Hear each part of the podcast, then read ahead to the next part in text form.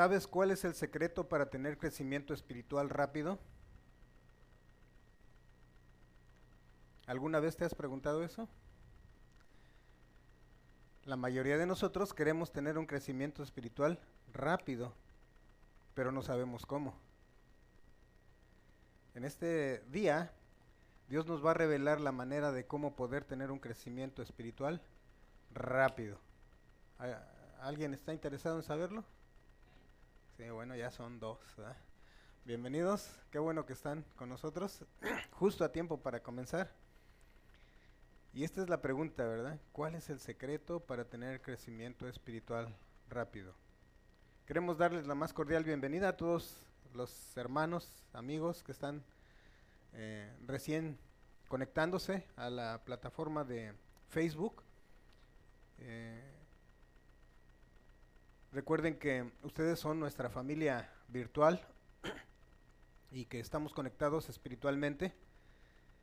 Ahora también una de las cosas que estamos viendo es eh, que podemos reunirnos aquí en el templo también. Y qué bueno que tenemos una familia que está por primera vez en el estudio bíblico. Vamos a darle la bienvenida.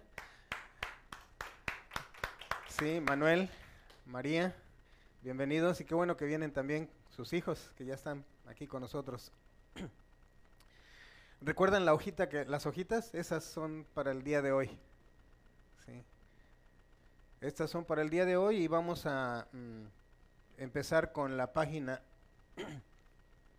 número 20. ¿Cuál es la página? ¿Me ayudan? Número 28. La número 28. 28, 29 y 30 vamos a cubrir el día de hoy. Con el favor de Dios vamos a, entender cosas y como este es un estudio bíblico, mm, para ustedes que vienen por primera vez, eh, concretamente no Aquí no estamos predicando, no es, para predicar. Aquí pueden hacer preguntas de acuerdo al tema que estamos este, tocando. Y si tienen, o si, si tienen algunas preguntas para después de que terminemos, también podemos ayudarles. Eh, aquí tenemos la primera pregunta. ¿Sabes cuál es el secreto para tener un crecimiento espiritual rápido? por principio de cuentas necesitamos saber qué es crecer y qué es espiritual y qué es rápido, ¿verdad? Pero eso lo vamos a ver más adelantito. Ahora, lo que sí quiero compartir con ustedes es em, el siguiente eh, versículo que es prácticamente la clave, o mejor dicho, el fundamento para el estudio de las 24 o 22 lecciones que tenemos en este libro. Efesios capítulo 13 Normalmente utilizamos la pantalla, ahí vienen todos los textos para que mm, después en su casa puedan corroborar o confirmar si en su Biblia dice lo que aquí estamos poniendo. Así es como dice Efesios 4:13, hasta que todos lleguemos a la unidad de la fe y del conocimiento del Hijo de Dios, a un varón perfecto, a la medida de la estatura de la plenitud de Cristo. Este es el título de nuestra de nuestro libro, ¿verdad? Carmen, qué bueno que, estás aquí. Sí, bienvenida. Bueno, mm, ya en semanas anteriores hemos analizado qué es esto de hasta que todos lleguemos. Decíamos que algunos ya tenemos tiempo en los caminos de Dios, pero eso no significa que ya sabemos o ya tenemos mucho conocimiento. Significa simplemente que tenemos más tiempo. Eh, todo depende de cómo nos acerquemos a Dios para ir conociéndolo y es como vamos a ir creciendo espiritualmente. Aquí la idea es que no que todos vayamos caminando eh, y los que ya tenemos un poquito más de conocimiento, entonces vayamos enseñándole a los nuevos, a las nuevas generaciones, ¿sí? Porque la idea es que Dios nos ha reunido en una iglesia con el propósito de que maduremos. Él sabe que venimos con muchas imperfecciones. Él sabe que venimos de un mundo donde hemos sido mm, golpeados y muchas veces eh, eh, venimos con ciertos eh, recelos, venimos con ciertas malas actitudes que son parte de la vida sin Cristo, pero que conforme vayamos conociéndolo, nuestras actitudes van a ir cambiando. Bueno, el título del estudio concretamente es Dios me está madurando para que yo edifique a otros. Básicamente lo que estábamos comentando. En este tipo de, estudios, recuerden que es participativo. Ah, no es nada más un monólogo, no voy a estar aquí hablando solo, sino que ustedes pueden ir participando. Lo mismo que los hermanos, eh, amigos o familiares que están a través de las redes sociales, pueden enviar sus preguntas o inclusive pueden escribir las respuestas que vayan em, considerando que ustedes saben. Y si no las saben, no hay problema, tomen notas porque eso les va a ayudar. Entonces aquí el, la base del, del texto es Efesios 4 del 11 al 10 y vamos a ir avanzando. Una pregunta es, ¿cómo es una iglesia enferma y sin propósito? Y ahí sí les pido su participación. Donde no se enseña la sana doctrina. Muy bien, donde no se enseña la sana doctrina. ¿Qué más sería una iglesia enferma y sin propósito? Donde hay mucha cizaña. Por ejemplo, para... ¿Cómo podríamos explicarles a los hermanos de la red qué es eso de cizaña? Envidias, ok. Murmuraciones, eso digamos sería cizaña. Hay eh, dentro de las iglesias no debemos de espantarnos porque eso es parte de la vida de, la iglesia, ¿verdad? Recordemos que como veníamos antes, con malas actitudes, malos programas mentales, eh, mm, venimos prácticamente del pecado, ¿sí? Eh, Dios nos rescata del pecado una vez que entendemos cómo es el proceso de eh, aceptar a Jesús como nuestro Salvador y Él nos pone ahora en, en la iglesia, pero conforme va pasando el tiempo, llegamos así tal cual estamos mal, pero Dios nos va a ir limpiando, nos va a ir quitando vendas de los ojos para entender lo que no entendíamos antes. Entonces, ¿qué otra cosa sería una, una iglesia enferma y sin propósito? Rita, ¿quieres participar? Separaciones, divisiones, murmuraciones, como ya lo mencionaba hermano Albino. ¿Mala qué? Mal afecto, ok. No comprendernos, ¿verdad? Sí, acordémonos que a veces eh, llega un momento en que Andrés se siente así como con la aureola y ya ve a los demás como que, ay, mal. No, la idea es, tenemos, todos venimos en el mismo nivel y Dios nos va a ir perfeccionando pero ahora es cuestión de comprender, ¿verdad? Comprender que así llegamos nosotros. ¿sí? Y a veces pasamos muchos años así. o sea que para ustedes, eh, Manuel y este, Mari, que vienen prácticamente por primera vez, no lo sé si anteriormente habían estado en una escuela bíblica, pero eh, así somos aquí. O sea, ¿Recuerdan en las escuelas cómo son los niños? Unos bien traviesos, otros bien habladores, otros no dicen nada. Así igual, aquí es exactamente lo mismo. Pero vamos a ir aprendiendo. ¿eh? Dice, mm, ok, les voy a ayudar un poquito. Miren, estas son las características de una iglesia enferma y sin propósito. No es necesario que las anoten, pero las van a identificar. Una iglesia que eh, está enferma y sin propósito es una iglesia independiente de Dios. O sea que piensa, la persona piensa que puede hacer las cosas por él mismo y no por Dios. Eh, ahora también una iglesia enferma es una que ha perdido la sed y el apetito espiritual. Son esas iglesias que no asisten a estudios bíblicos, no asisten a los servicios de adoración, o si asisten a los servicios de adoración llegan tarde, o si están mm, desde el principio, pero están, por ejemplo, mm, hablando de otras cosas que no son con referencia a lo que es la palabra de Dios. Esas son señales o características de una iglesia enferma. También otra es pérdida de la visión espiritual. Obviamente, si no tenemos una visión de un blanco, de un, una meta, un propósito en sí, entonces andamos así como todos a la deriva sin saber. Otra es que tienen poca asistencia en los servicios, decíamos. ¿Cuántos servicios tenemos nosotros por lo menos aquí en, esta iglesia de Santana? Tenemos, eh, uno de los servicios es los martes en oración aunque no físicamente, pero lo tenemos virtualmente. Tenemos eh, eh, una a través de Messenger una reunión para oración. Luego tenemos los días viernes. Tenemos otra otra reunión, esa sí la hacemos aquí presencial. En esa reunión es para mujeres, para hombres y para niños. La sociedad femenil, la sociedad de varones y la sociedad infantil. Estas tres reuniones el propósito es para seguir creciendo espiritualmente, conocer de la palabra de Dios y además ir conviviendo unos con otros.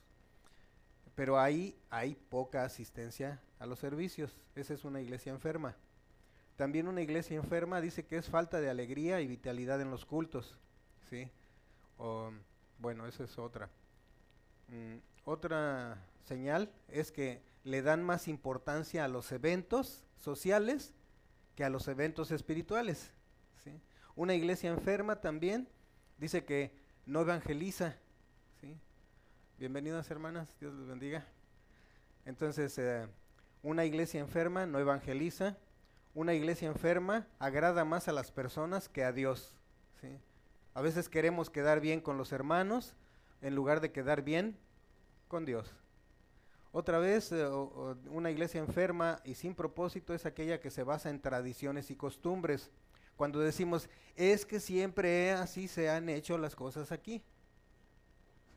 Y entonces, como siempre se han hecho así, queremos que sigan siendo así, aunque nos vemos que no tenemos buenos resultados. Otra, una iglesia enferma y sin propósito dice que no hay comunión entre los hermanos.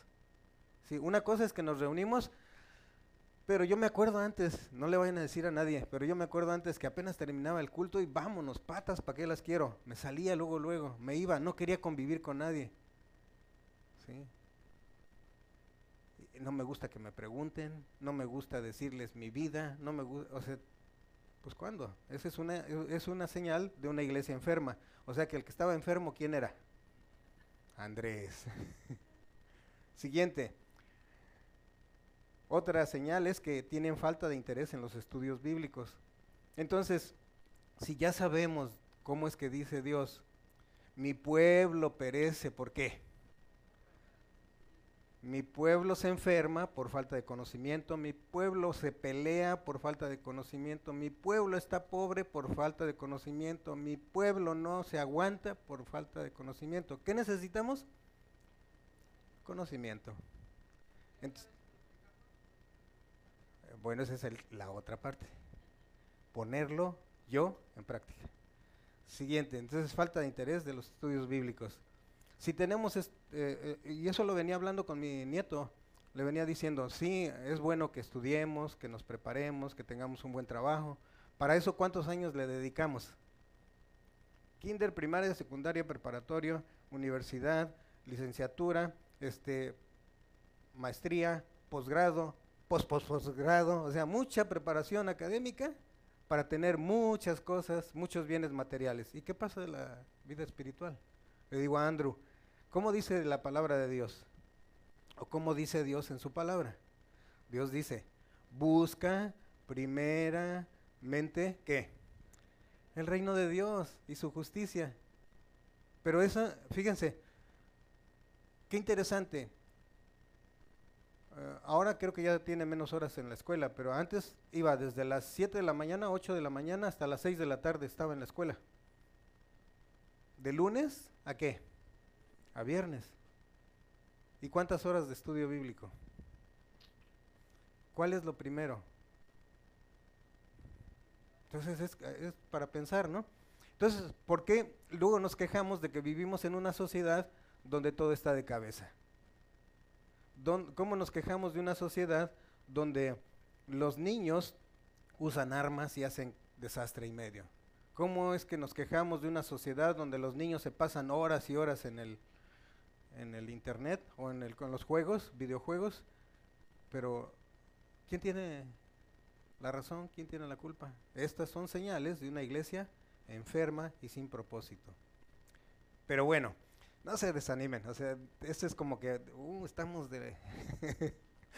no, esta es la primera parte. Dicen que no podemos dar buenas nuevas si no primero les mostramos las malas nuevas. Bueno, que no son nuevas, ¿verdad? Primero hay que ver lo malo para poder entonces ahora sí, aceptar más fácilmente lo bueno. No podíamos decir que acepto a Jesús como mi Salvador porque si yo soy bueno, no, dice Dios que yo soy un pecador y que no merezco más que la muerte y, y vivir toda mi eternidad en el infierno. Entonces, si yo no sé eso, entonces ¿para qué quiero la salvación? Bien importante. Entonces, ¿cómo es una iglesia enferma y sin propósito? Dice, tiene poca participación en las reuniones de oración. Otra de las cosas, aparte de que decimos que busca primero el reino de Dios y su justicia, la otra es que sabemos que la oración es la llave de del éxito. ¿Y cómo es que o sea que los que no asistimos a reuniones de oración quiere decir que no nos importa el éxito espiritual, por supuesto. Es para pensar. Recuerden que yo no estoy aquí para decirles nada, simplemente lo que los jalones de orejas que me ha dado Dios. Entonces, bueno, esa es la mala noticia. Pero no se preocupen, Mari y Manuel, vamos por las buenas. ¿Cómo es una iglesia sana y con propósito? Escucho comentarios. Ah, bueno, ya dijo Rita, todo lo contrario. ok, vamos a ayudar un poco. Depende totalmente de qué? De Dios. Si aprendemos a depender totalmente de Dios. No de lo que la hermana Isa diga, no de lo que Andrés diga, no de lo que el hermano Albino diga, no de lo que el pastor diga. Vamos a depender totalmente de Dios. Si aprendemos eso, estamos avanzando. Es más, si el día de hoy solamente nos lleváramos eso, depender totalmente de Dios. ¿Y qué necesito hacer? Aprender a depender totalmente de Dios. Siguiente. Una iglesia sana y con propósito, dice, tiene hambre y sed por conocer a Dios. Y me hizo recordar de un texto que dice, como el siervo busca por las aguas, así clama Señor, el alma mía. O sea, el deseo ardiente de conocer a Dios. ¿Sabían ustedes que, no le van a decir a nadie, pero Jesús dijo una vez, la vida eterna es, ¿sí recuerdan eso? Dice, que te conozcan a ti, que eres el único Dios verdadero, y a su Hijo, que soy yo, dice Jesús, entonces, la vida eterna comienza conociendo a Dios el Padre y conociendo a Dios el Hijo. Tener sed por conocerlos a ellos. Que cuando vengan aquí no vengan porque, ah, pues es que el pastor Mario me cae bien, ¿no? Es que porque quieren adorar a Dios, porque quieren conocer a Dios, porque quieren servir a Dios. Siguiente. Una iglesia sana mantiene la visión espiritual. ¿Quién es el blanco perfecto? Cristo. Sí, Cristo es nuestro blanco perfecto. Entonces mantener siempre así. Porque cuando ponemos al hermano Andrés ahí enfrente, mm, dicen, no hombre, para ser como él, mejor no. Sí, ya está. Hasta traje porras, ¿cómo ven?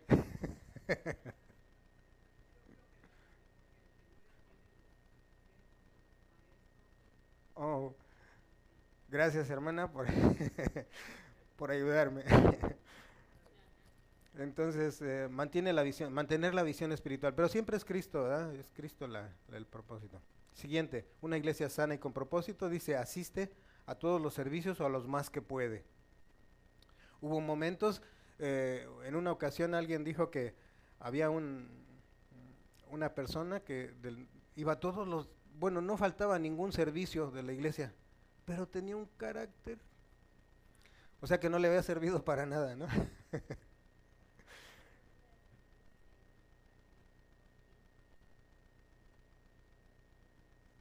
sí.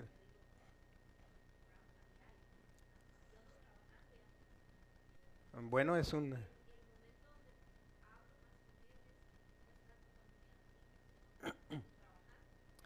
en acción.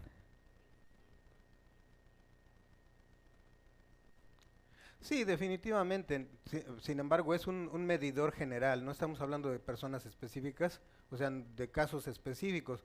La idea es que si no- nosotros no nos reunimos en oración, bueno, para los que ya saben, está bien, pueden orar durante todo el día, y inclusive dice, orar, ¿qué? Sin parar, ¿verdad? Continuamente. A veces hay personas que solamente dicen que estás orando cuando te arrodillas. No, ¿qué tal si mis rodillas ya no responden? Sí, exactamente. Entonces podemos ha- hacerlo y la, la cuestión no es la posición, sino la actitud del corazón hacia Dios, la manera de orar, la correcta.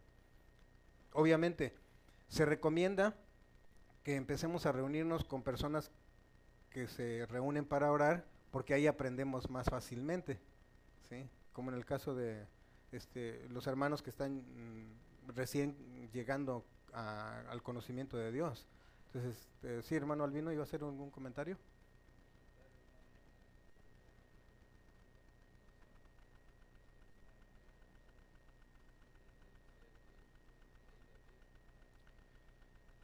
Hermano Albino dice que el rey David tenía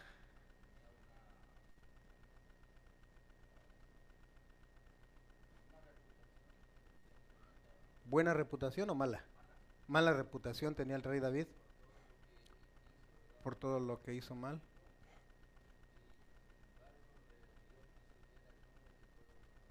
Sí, eh, qué interesante que dice lo que menciona el hermano Albino, ¿verdad? Que, eh, a pesar de conocer la reputación que tenía el rey David, eh, mala reputación, entonces Dios lo considera como un hombre que tenía, que era conforme al corazón de Dios.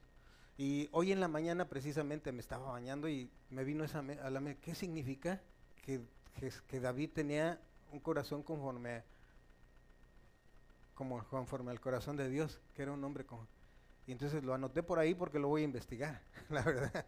Me, vino y luego otra vez ahora me lo recuerda. Bueno, seguimos, dice, una persona una iglesia que con sana una iglesia sana y con propósito, dice, es donde hay gozo en cada culto.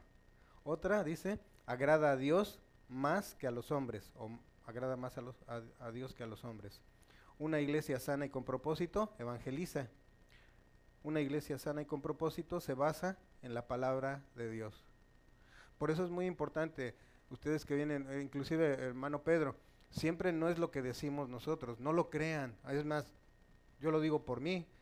Todo lo que yo les diga aquí, pueden tomar notas y comprobar si lo que les estoy diciendo está en la palabra de Dios, porque yo puedo equivocarme o decirles mal intencionalmente. Obviamente no, no es mi inten- no es mi intención, pero pudiera ser que esté equivocado. Otra dice, ah, en una iglesia sana hay comunión entre los hermanos. Ahora sí, antes, por ejemplo, terminaba el evento y patas, ¿para qué las quiero? Digo yo. No, ahora ya me espero, aunque sea este, a entablar un poquito de conversación. Mm, Obviamente que cuando tenemos el receso de entre las 11 a las 11, quin- a las 11.30, eh, un segundito, a las 11.30 este, es una oportunidad no para que nos enteremos de que eh, lo malo que está allá afuera, sino qué les pareció el estudio, si les sirvió de algo o lo que no entendimos, compartirlo entre, "Ay, fíjate que no entendí esto, y pues me dio vergüenza decir ahí que no entendí. Oh, que- pero ¿qué significa? ¿Me puedes ayudar? Eh, Una conversación entre hermanos. Sí, Rita.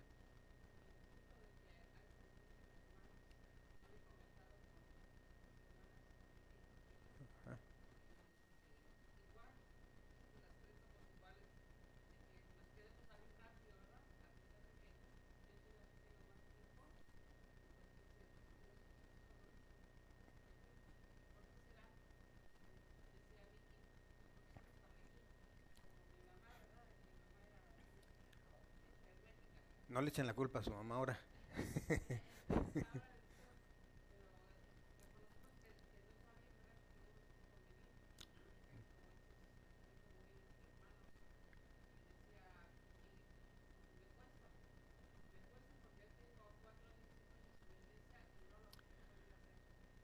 Un segundito para... eh, bueno, ah, la hermana Rita está comentando, esto estoy para diciéndoles a los hermanos que están en la red, que esto de la comunión entre hermanos, ellos, eh, bueno, en su familia, tanto la, hermana Vicky, la hermana Lidia y la hermana Rita, las tres, no les gusta quedarse a convivir.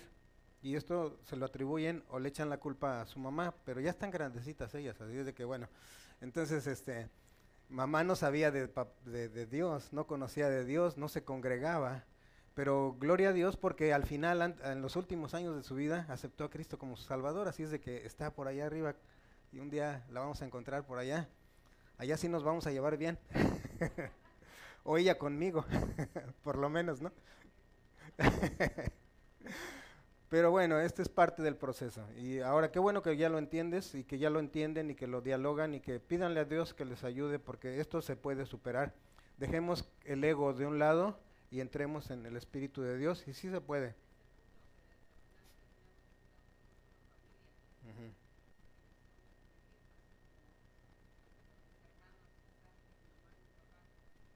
Sí. Bien, exacto. Sí, lo, que les mencionaba, al final, cuando nos reunamos en los 30 minutos, antes del servicio, este, compartir acerca del estudio. ¿Qué, qué, qué, me sirvió? ¿Qué no me sirvió? ¿Qué entendí? ¿Qué no entendí? ¿Qué, qué sí practico y qué no practico? ¿Sí? Entonces, para poder hacerlo, saliendo de las puertas para afuera. Porque aquí decíamos que aquí es bien fácil, ¿verdad? Bueno, aunque no tan fácil, pero no tan fácil porque estamos en el ego, pero con, con Dios todo es posible. Ahora, dice, una iglesia sana y con propósito, dice, hay gran asistencia en los servicios de oración. Aunque ya sabemos que hay, ah, hay, hay, lo que mencionaba Carmen, no estamos mencionando, no estamos señalando a una persona en especial o porque no te reúnes tú, no estamos hablando de en general, a nivel mundial pasa esto, Carmen a nivel mundial, todas las iglesias, los cultos más llenos es cuando hay un evento musical. Los cultos más lamentablemente, entonces van por el por la distracción, por el entretenimiento y no por conocer a Dios. Inclusive una de las preguntas que yo les he mencionado y que porque Dios me las ha hecho a mí, ¿tú por qué vas a la escuela bíblica? Y yo decía, pues para conocerte. Mm, ¿De veras? me preguntaba Dios. Pero bueno, vamos a seguir, dice. Otra es que procuran la madurez de cada miembro. Por ejemplo, decíamos, y Pablo nos enseña mucho acerca de eso, una vez que estás en Cristo, dice, si comes carne, está bien, y si no comes, está bien, pero no te la pases criticando al otro que está comiendo carne cuando tú no comes carne, ni te pases criticando al que no come carne cuando tú sí comes carne. La idea no es estar criticando, dice. Tenemos que, por la madurez de nuestros hermanos, si vamos a suponer un hermano no come carne, pues me abstengo de comer carne aquí, o, donde estemos, o donde eh, vayamos. ¿Para qué? Para no ser piedra de tropiezo para el hermano. De esa manera. Ese es un ejemplo. Obviamente hay muchos más. Este, seguimos. Ahora sí, vamos al Vamos a analizar el, el, primer punto y ya llegamos a la mitad del tiempo. Pero bueno, con el favor de Dios vamos a terminar. Porque la idea es que si ustedes se llevaron las hojas y las pudieron leer o estudiar o escribir, qué bien. Y si no, tienen toda la semana también para poder ah, analizarlas. Efesios capítulo 4, versículo 11. ¿Cómo dice? ¿Lo leemos todos juntos? Y él mismo constituyó a unos apóstoles, a otros profetas, a otros evangelistas, a otros pastores y maestros. ¿sí? En este caso, aquí el estudio nos, nos lleva a que este, analicemos cada punto de esto. ¿Qué significa eso de constituyó? Asignó, ¿sí? ¿Sí? Ah, constituyó, asignó, eligió, Ah, ¿Perdón? Puso, sí. a unos los puso como apóstoles, a otros profetas, a otros evangelistas, pastores y maestros. Dice aquí que, les voy a decir lo que dice en la, en la palabra de Dios para todos. Dice así, Cristo mismo le dio dones a la gente. A unos les dio el don de ser apóstoles, a otros de ser profetas, a otros anunciar la buena noticia de salvación. Aunque acuérdense que para poder dar una buena noticia, primero tenemos que dar que la mala noticia. No, la mala noticia, para que vean, puedan hacer la comparación. ¿sí? Dice entonces mm, mm, a otros el de ser pastores y maestros. Hay una discusión en los teólogos, con los teólogos de que dicen que eso de pastores y maestros es un solo ministerio. Algunos dicen que es uno y otros dicen que son qué? Dos. ¿sí? Pero ya sea uno o ya sea dos, las dos, eh, ambos ministerios o ese ministerio se encarga de la edificación del cuerpo de Cristo, de, la, de la preparación de los miembros. y ahorita vamos a ver para qué. Entonces, eh, eh, en Efesios 2.20 dice que edificado sobre el fundamento de los apóstoles y profetas, siendo el principal, la principal piedra del ángulo, ¿quién? Jesucristo. O sea, Jesucristo primero. Luego vienen los apóstoles y los profetas, o los profetas y los apóstoles, aquí, aunque el orden aquí es así, ¿verdad? Apóstoles y profetas. Porque sabemos que ¿quién llegaron primero? ¿Los apóstoles o los profetas? Pues no, los profetas, porque los profetas fueron antes de que viniera Jesús, Jesús fue el que eligió a los apóstoles. Aunque aquí este, en el texto está así como primero. Dice, Efesios 3:5 dice, misterio que en otras generaciones no se dio a conocer a los hijos de los hombres, como ahora es revelado a sus santos apóstoles y profetas por el Espíritu. Bien importante, fíjense que todos nosotros estamos todavía con mucho más ventaja que los profetas. Estamos con mucho más ventaja que los apóstoles y que toda la iglesia primitiva, porque todavía no se escribía el Nuevo Testamento. Nosotros ya sabemos cómo va a terminar el partido, ¿sí? O el juego. En ellos no sabían, ellos creían y les fue contado por justicia, porque creían algo que no habían visto. Nosotros ya vimos que Jesús sí vino. ¿sí? Pero bueno, y los apóstoles convivieron con Jesús. Veamos, apóstol o apóstoles. Los apóstoles fueron, ¿qué? Testigos oculares de quién? De la resurrección del Señor Jesucristo y fueron enviados por Él como los primeros, ¿qué? Misioneros. Y para ejercer autoridad pastoral en las nuevas iglesias. A diferencia de lo que mencionan hoy, que son apóstoles aquellos que se autonombran apóstoles, estos no, estos fueron, el, significado de apóstoles, enviado. Y si, si a esas vamos, todos somos apóstoles, porque somos enviados a llevar las buenas nuevas. Pero en realidad, dice, algunos, ahí otra vez vuelve, vuelve la, la discusión teológica. Algunos teólogos dicen que el apostolado se terminó en aquella época. ¿sí? Y que hoy ya no somos apóstoles pero hay otros que se siguen autonombrando y eso más bien va por la doctrina de la el evangelio de la prosperidad. Muchos son los que se autonombran como apóstoles, pero eso es otra cosa. Vamos, profetas.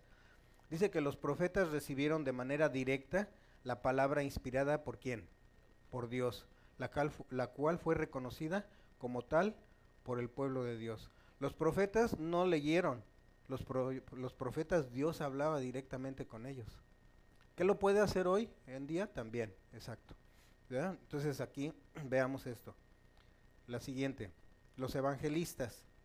¿Ya escucharon? Dice, el evangelista tiene la capacidad especial de amar a los no creyentes. O sea, no es nada más llevar las buenas nuevas, sino amar a los que no conocen de Dios.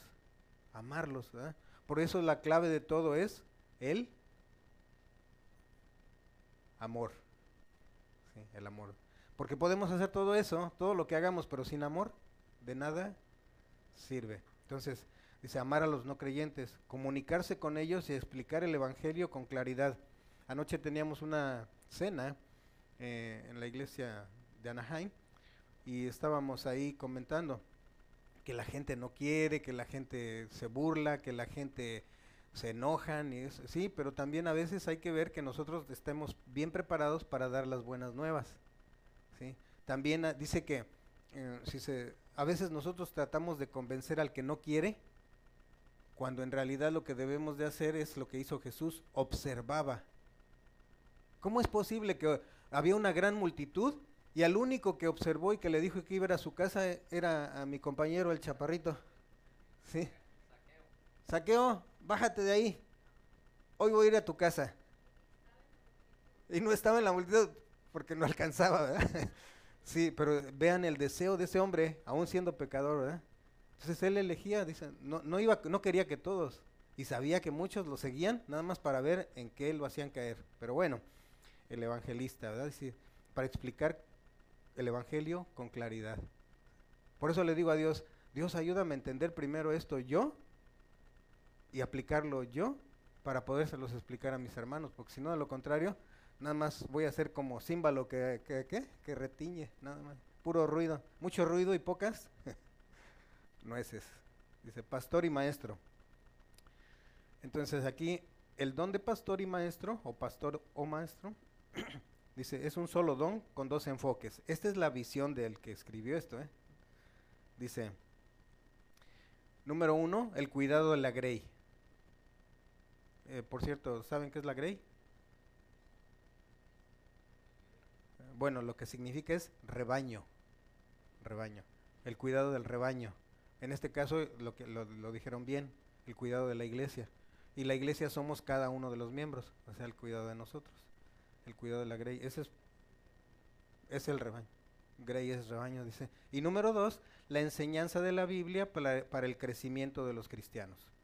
O sea, uno de los propósitos por el cual Dios estableció la iglesia es para que nosotros no nos quedemos chaparritos, sino crezcamos espiritualmente, ¿verdad? Número dos, ¿cuál es el propósito del ministerio del pastor maestro según el versículo 12?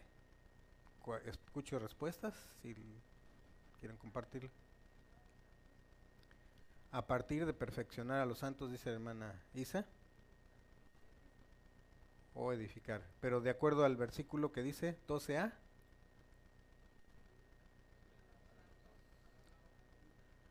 Ok, aquí dice, bueno, vamos a una, una opción múltiple y uh, ya dieron la respuesta, pero miren, esta es una, dice, ¿cuál es el propósito del ministerio del pastor maestro? ¿Reconciliar a los santos? ¿Perfeccionar a los santos? ¿O eliminar a los santos? Aunque algunos pastores quisieran eliminarnos, ¿eh? Lo bueno es que el de nosotros no. Yo sé que me está viendo, por eso digo eso, ¿eh? Perfeccionar a los santos, ¿verdad? De acuerdo a la palabra de Dios. Ahí está, dice, a fin de perfeccionar a los santos. ¿Cómo sabemos? ¿Por qué decimos que es a fin de perfeccionar a los santos? ¿Por qué decimos eso?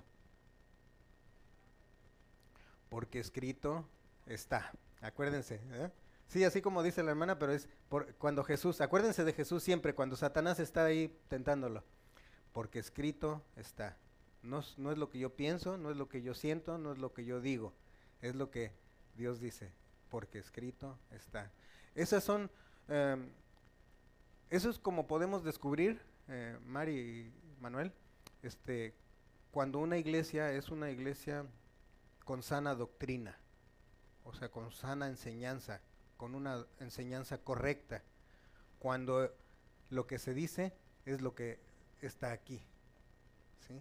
Porque yo decía, cuando yo no conocía, decía, bueno, viene uno y me dice que ellos tienen la verdad. Otro viene y me dice que ellos tienen la verdad. Otro me dice que no, mejor vente para acá porque ellos no tienen la verdad, nosotros sí la tenemos. Todos dicen que tienen la verdad, entonces, ¿para dónde jalo? y hasta ahora vine a entender que si es lo que dice aquí, esa es una iglesia con sana doctrina. Seguimos. ¿Con qué fin debe de ser capacitados los santos? Ahora sí, el verso 12, pero la 12b. Espérenme tantito, dice, para la salud del cuerpo de Cristo, para el crecimiento del cuerpo de Cristo o para la edificación del cuerpo de Cristo. Para la edificación, no, para edificación, ¿verdad? Es la última, la última, para la edificación. ¿Ok? Entonces, ¿Y por qué decimos que para la edificación?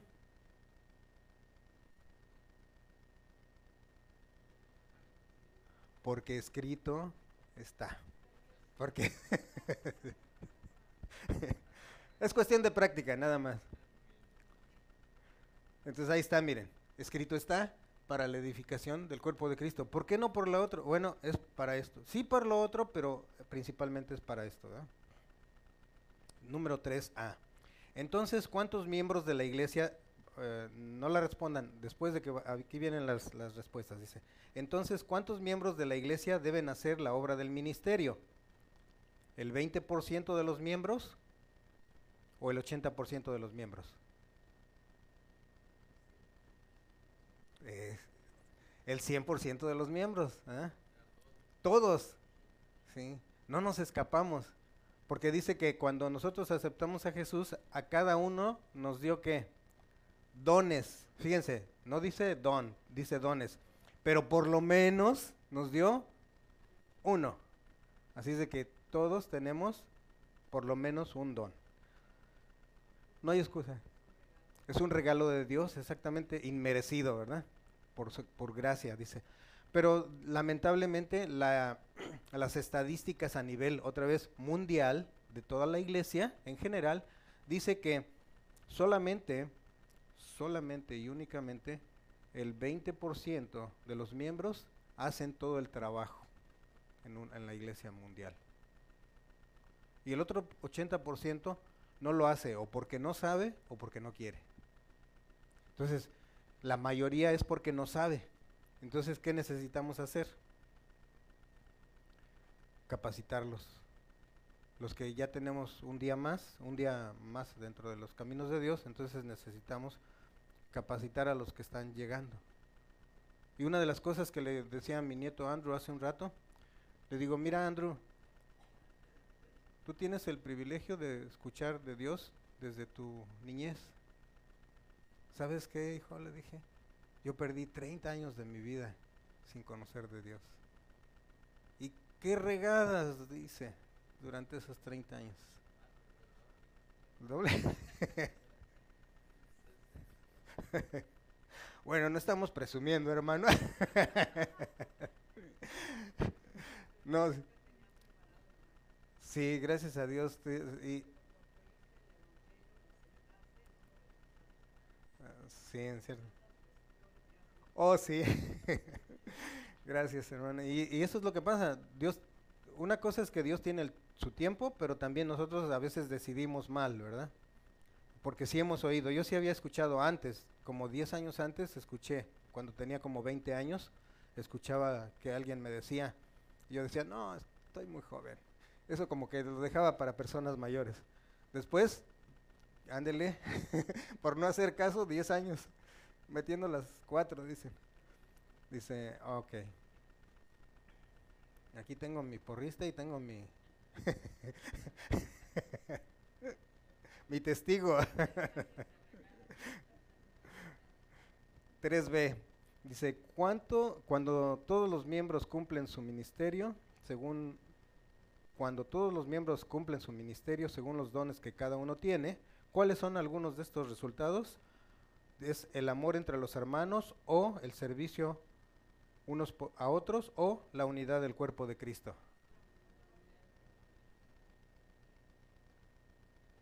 ¿Seguros? Cada uno tenemos el don. Ministrárselo a los otros, sí. Servir unos a otros también. La unidad también. Y.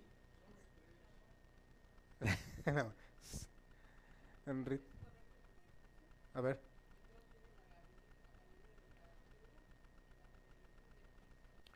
De, bueno, sí, mm, cuando todos los miembros cumplen su ministerio, todos podemos llegar a la medida de la plenitud de Cristo, ¿sí? O sea, la madurez. Recuerden que la, la, la perfección no la vamos a lograr aquí, pero sí la madurez.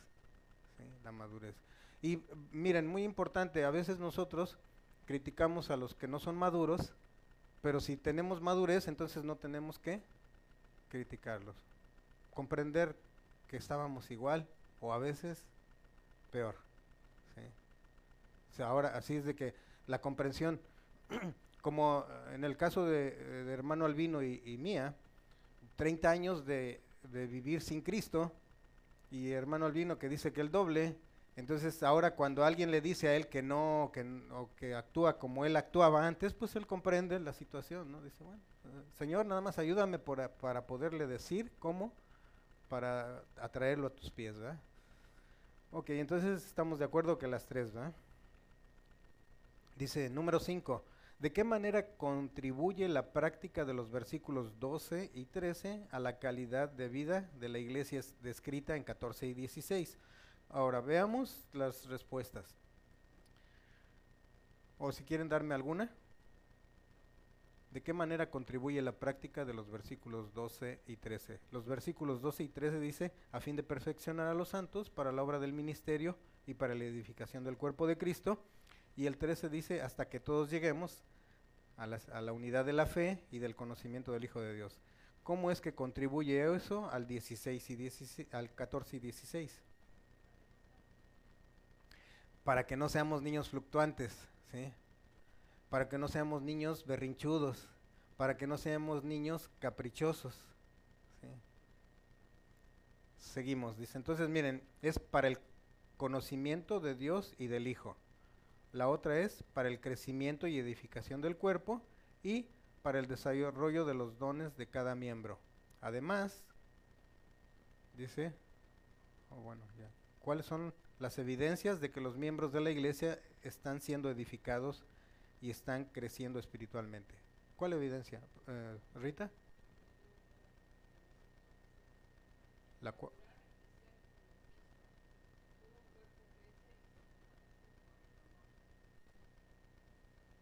ah, que... Sí.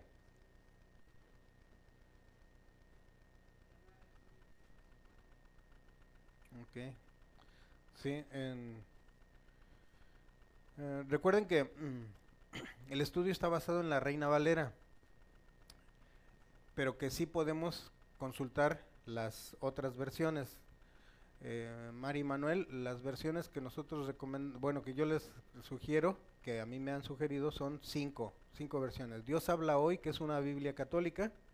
Está la otra que es eh, mm, nueva, nueva traducción viviente. Está la otra que es palabra de Dios para todos. Está la otra que es traducción al lenguaje actual también. Son de las versiones que vienen con una, un idioma más actualizado para que lo podamos entender. Y Rita utiliza la nueva versión internacional. Aunque también ya le he comentado eso, ¿verdad? Que la Reina Valera es la que, eh, la que con la cual nosotros estamos este, estudiando. Sí, aquí está basado. Entonces, dice, ¿cuáles son, ¿cuáles son las evidencias de que los miembros de la iglesia están siendo edificados y están creciendo espiritualmente? En una palabra es cuando qué. Esa es una. Cuando nos Cuando nos congregamos también. ¿Qué más? ¿Cuándo qué? Cuando nos edificamos. Y todo eso se, se encierra en qué? Cuando nos qué. Empieza con A. Cuando nos amamos. Cuando nos amamos es cuando es la evidencia más clara de que los miembros de la iglesia están creciendo. Cuando nos amamos. Sí, exactamente. Permanezca el amor entre, entre vosotros, sí. Todo lo que hagamos. Y mm, luego les comparto, pero eh, hoy por la mañana escribía algo. Este, estaba estudiando un poquito y Dios me trajo que este pensamiento, eh, bueno, se los voy a compartir. Eh, normalmente yo tomo notas de lo que Dios me va diciendo durante mis conversaciones con él. Y una de ellas es esta.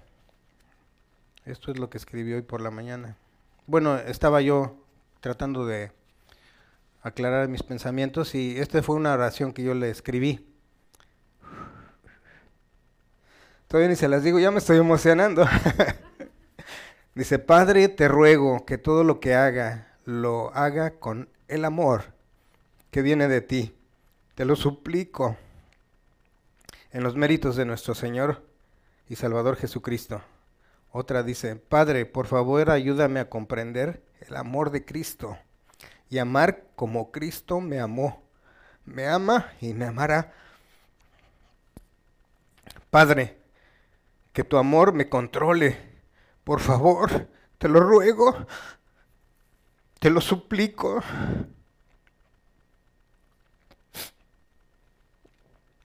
Para que piense, sienta y actúe conforme a tu voluntad.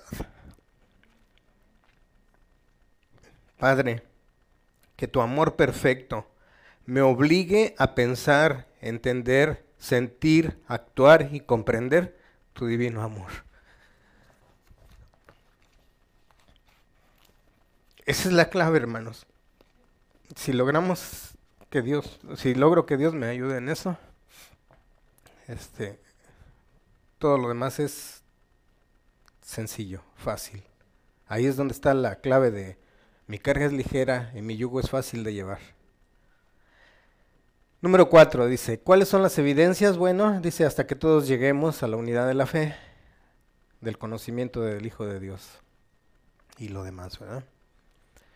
Decíamos que la unidad, el conocimiento, la madurez, el servicio, todo es en el vínculo del amor. Si yo pudiera vivir esa experiencia, lo que escribí es una cosa, pero que yo lo, que lo pueda experimentar es otra. Y que yo se los pueda transmitir va a ser otra. Esa es parte de la labor por la cual Dios, como decía la hermana Jocabet, Dios, mm, en, según la sociedad, yo no merecía estar aquí. Y no es la sociedad, de acuerdo al pecado, yo no merecía estar aquí. Dios no sé qué vio. O que ve que yo no veo.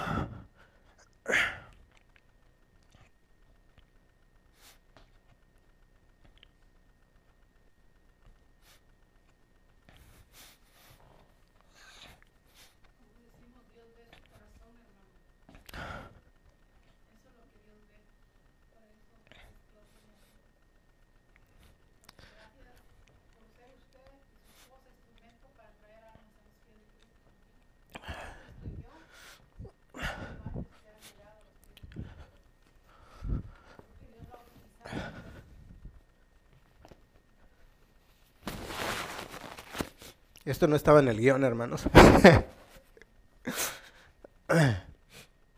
Mis notas no estaba ahí esto. Pero bueno. Gracias por sus palabras. Dice, ¿cuáles son las evidencias de que los miembros de la iglesia están siendo edificados y están creciendo espiritualmente?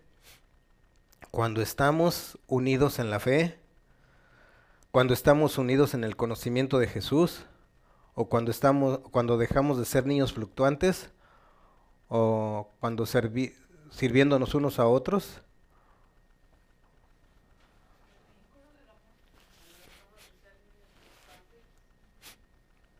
Cuando esa es una sí sirviéndonos unos a otros. Todas. Sí. Realmente todas. Todas todas esas nosotros ahora, por ejemplo, hoy que está Mari y Manuel aquí con nosotros, ellos son los bebés.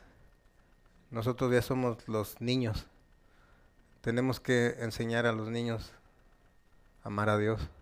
Pero tienen que ver en nosotros que nosotros amamos a Dios. Pidámosle a Dios que seamos buen ejemplo para ellos. 6. ¿Por qué nos necesitamos los creyentes unos a otros? ¿Qué creen ustedes? ¿Por qué? ¿Por qué creen que nos necesitamos? Bueno, ahí dice el verso 16.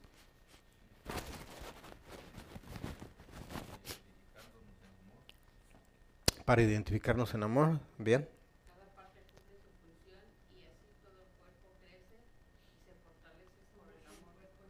Porque, sí, exacto, porque todos somos un cuerpo en Cristo.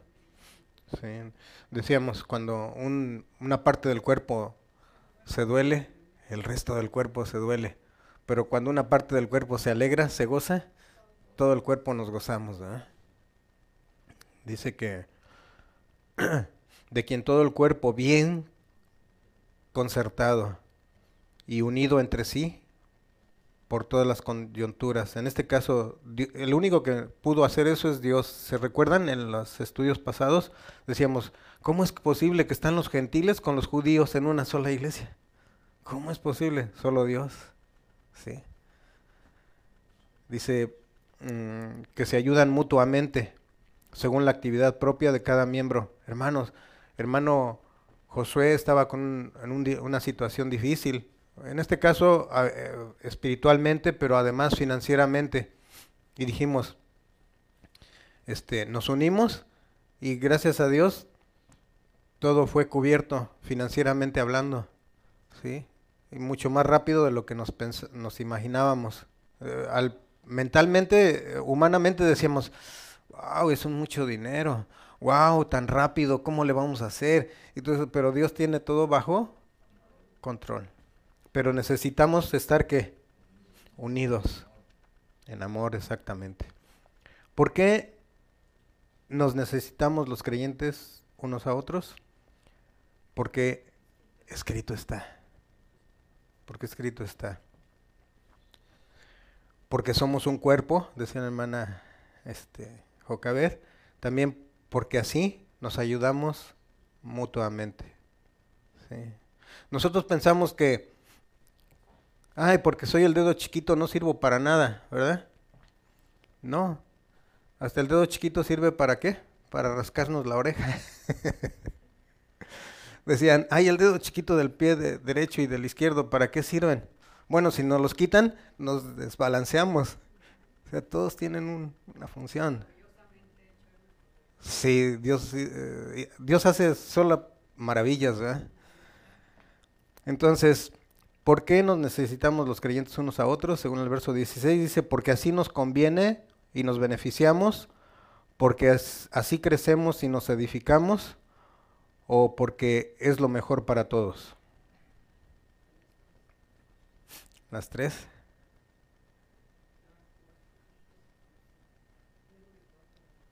Porque es mejor para todos, sí. en la primera parece que suena como que bien pero bien egoísta. sí. Porque así nos conviene. Entonces, ya estamos viendo por mis intereses.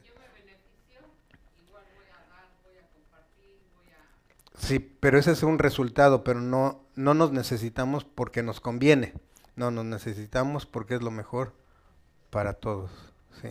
O sea, racional, racionalmente está bien, pero vayamos a la parte espiritual. Espiritualmente es porque es lo mejor para todos. No, no, ya no pienso en mí en forma individual, sino en todos. Número 6. ¿Por qué no es bíblico pretender que el pastor y o el consistorio haga toda la obra del ministerio para que la iglesia crezca?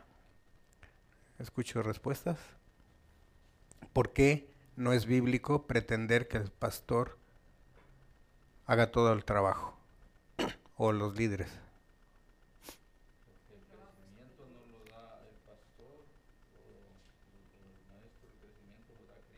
Porque el crecimiento lo da Cristo. Sí, hermana, ¿cuál decía?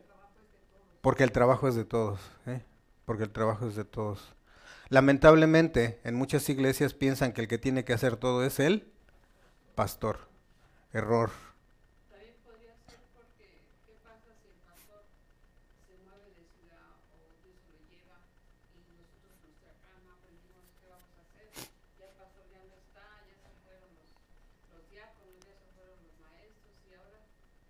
Sí, bueno, en este caso dice, mm, es importante que, eh, porque además no está escrito que sea así, porque dice que puso cinco ministerios y el propósito de los ministerios, Bill, voy a tomar unos minutos más, voy a tomar five minutes more, please. entonces, porque no es bíblico pretender que el pastor y yo los, el consistorio, ¿sí entienden lo que es consistorio?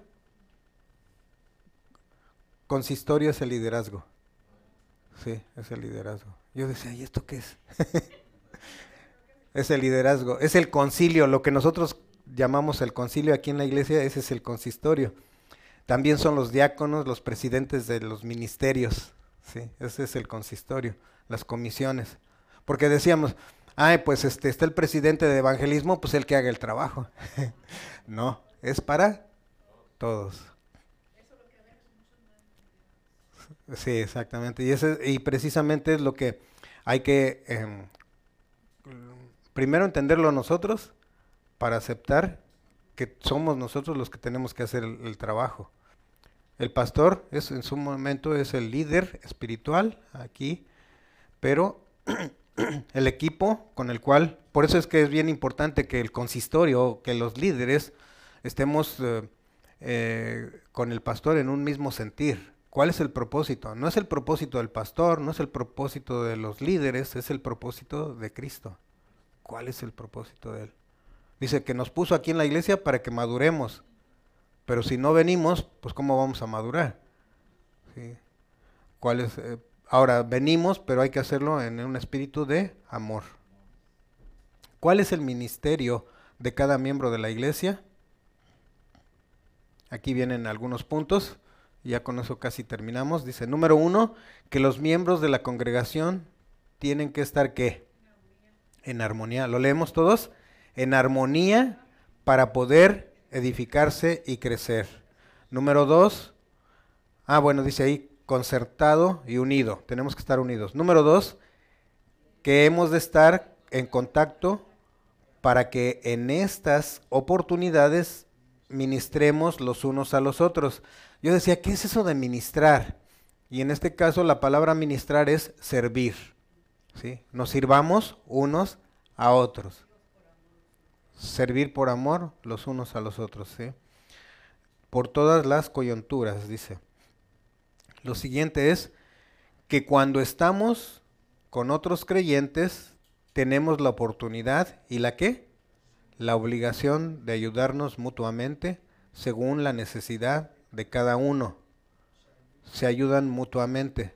Se dice que sí hay que ayudar al mundo, pero principalmente a los hermanos de la fe de la casa, sí. Número cuatro, que es esencial que cada creyente esté activo en edificar a los otros creyentes. ¿sí? Que no nos riamos, uh, que no nos burlemos del que apenas está empezando. ¿sí? O del que ya tiene mucho tiempo y mira, tantos años de y está, ¿cómo está? No, ah, cuidado, dice, porque acuérdense que en la casa del jabonero todo mundo se resbala. Dice que según la actividad propia de cada miembro. Por eso es bien importante que, mm, ah, bueno, vamos a terminar para que veamos qué es lo importante. ¿Cuál es el ministerio de cada miembro de la iglesia?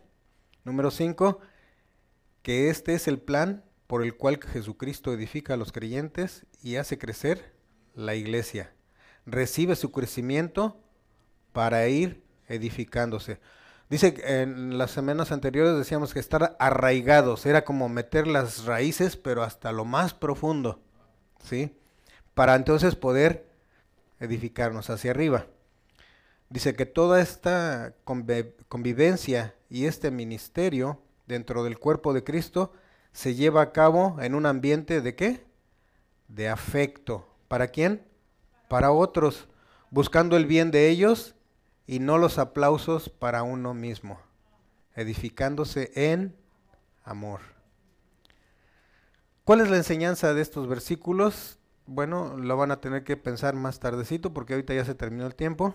Efesios 4 del 11, eh, estos son los versículos que vimos del 11, 12, 13, 14, 15 y 16. Esos son los versículos que hay que leer y ver qué es lo que ha aportado para nuestra vida el día de hoy cómo te ayudan, en qué te enseñan, en qué forma has podido ayudar a otros, eso es algo para pensar. ¿En qué forma les has ayudado a crecer más? ¿Y qué, dice aquí? ¿Cuál es el ah, aquí esto es lo, importante. ¿Cuál es el don espiritual que el Señor te ha dado y cómo puedes usarlo para fortalecer y edificar a otros? ¿Ya lo descubriste? ¿Cuál es? Bueno, pues nada más hay que desarrollarlo para ponerlo por obra.